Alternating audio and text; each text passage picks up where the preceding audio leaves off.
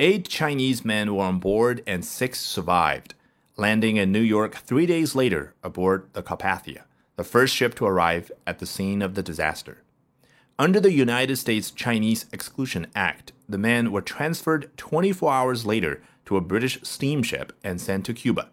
What happened after that has been unclear until now.